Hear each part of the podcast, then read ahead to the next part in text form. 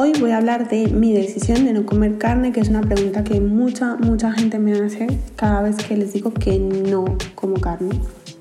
Y bueno, ante todo quiero dejar claro la idea de que el sabor de la carne a mí me gusta. Es verdad que nunca ha sido de comer las extremidades ni órganos, pero sí ha sido de pechugas, filetes finos y respeto que cada uno le guste lo que quiera. Además, también quiero dejar claro que yo como marisco. Con esto también quiero aclarar que nunca me he incluido en ningún grupo alimenticio como vegetariano o vegano, aunque a la gente le parezca mejor clasificarme y en este caso diré que soy más parecida a una vegetariana porque sigo comiendo productos de origen animal como huevos, lácteos y mariscos.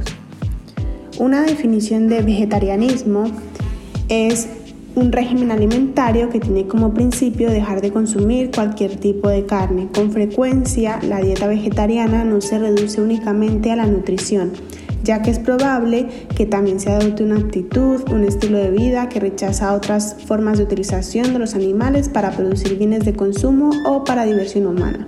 Y dentro de la práctica vegetariana hay distintos tipos y grados. Quienes no admiten ninguna ingesta de productos derivados de los animales, como el huevo, los lácteos, la miel de abejas, son denominados veganos, vegetarianos estrictos o vegetarianos puros.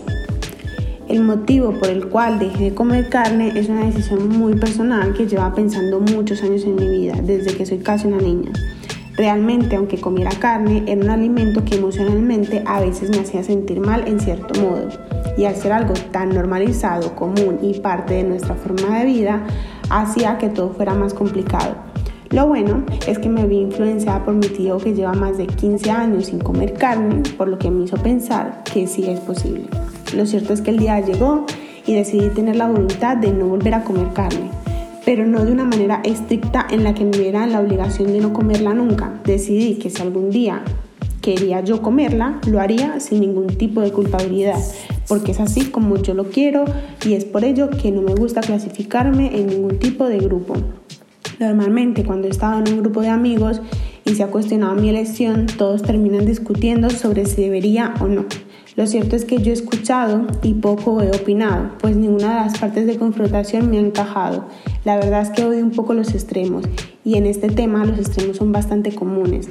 También he escuchado en varias ocasiones, no has probado la buena carne, no sabes lo que te pierdes, etcétera, etcétera, etcétera. Y sí, he comido carnes de varios tipos, muy rica y es un sabor que me gusta, pero mi decisión no va tan encajada al sabor o al no sabor. Mi decisión es fácil. Si puedo evitar comer carne y comer otro tipo de alimento, ¿por qué no he de hacerlo? Si me siento bien conmigo misma, ¿por qué no hacerlo? Y si puedo elegir entre millones de alimentos, ¿por qué no hacerlo?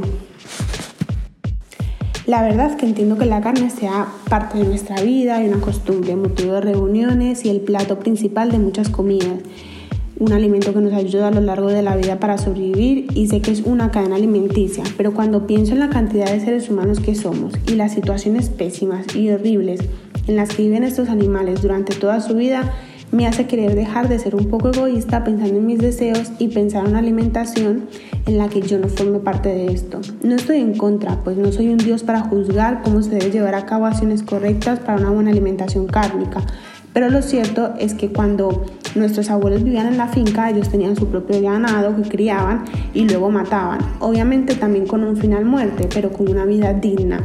Y no solo con una vida digna, también con una alimentación natural en el campo.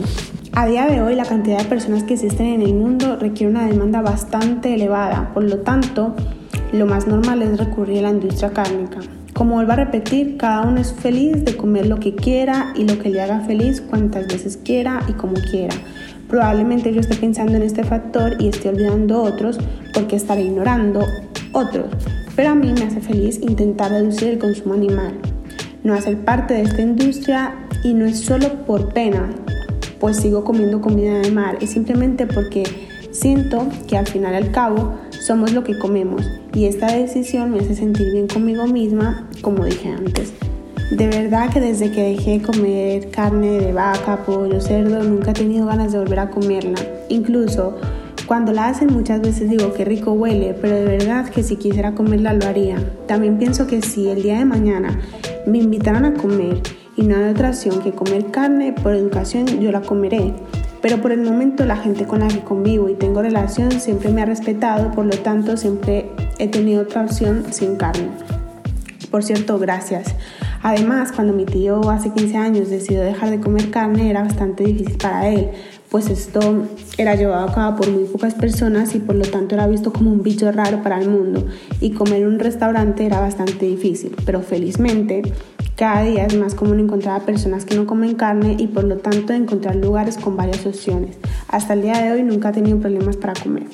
Me siento feliz conmigo misma porque si puedo elegir entre la voluntad de comerla o no, me siento plenamente feliz de decir no. Y si el día de mañana siento que mi decisión la quiero cambiar, lo haré porque yo soy la dueña de mis decisiones. Aunque tendré claro que si esto llega a pasar, lo haría comprando conscientemente, en medida de lo posible, carne de calidad en el que el animal haya tenido un estilo de vida un poco más agradable. Hasta aquí mi pequeña explicación de esta decisión. Como siempre les digo, gracias por escucharme. Muchos besos, muchos buenos deseos y bueno.